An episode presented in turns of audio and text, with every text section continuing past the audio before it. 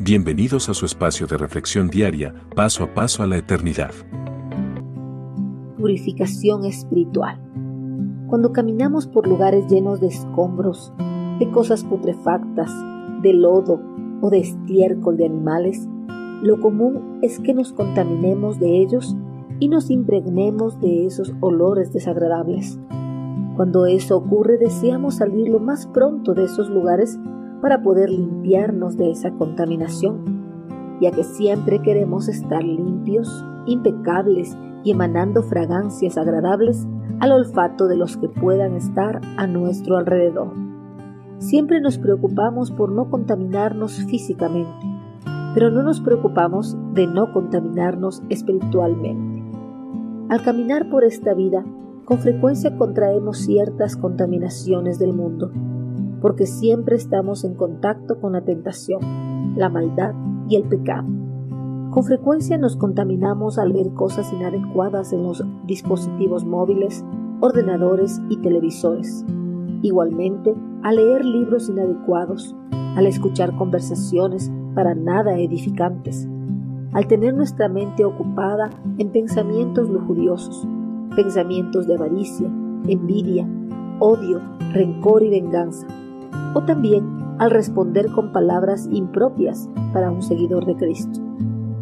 Todo eso hace que estemos contaminados por el pecado y necesitamos ser purificados para mantener una estrecha relación con nuestro Señor.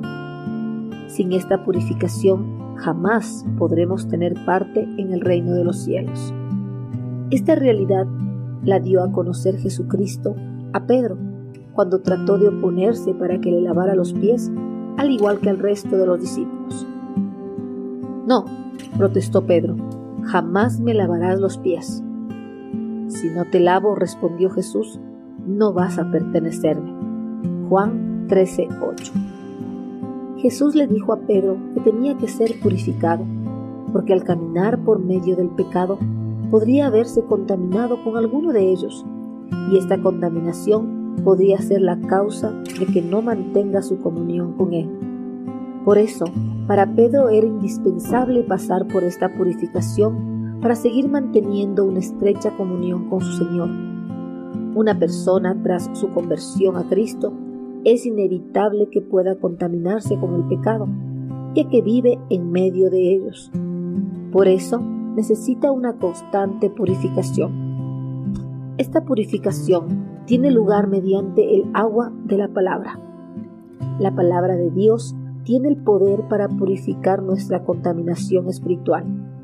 Por eso es importante que constantemente estemos leyendo las sagradas escrituras, escuchando o viendo prédicas, conversando o comentando con otros creyentes acerca de un pasaje que estén estudiando o leyendo, y sobre todo orando al Señor por purificación. Al tener estos hábitos que le agradan a Dios, seguramente alcanzaremos nuestra purificación espiritual de las malvadas influencias que nos rodean. Envíenos sus sugerencias y comentarios a nuestro correo electrónico ministerio.jesusislife.net. Este programa es una producción de Jesus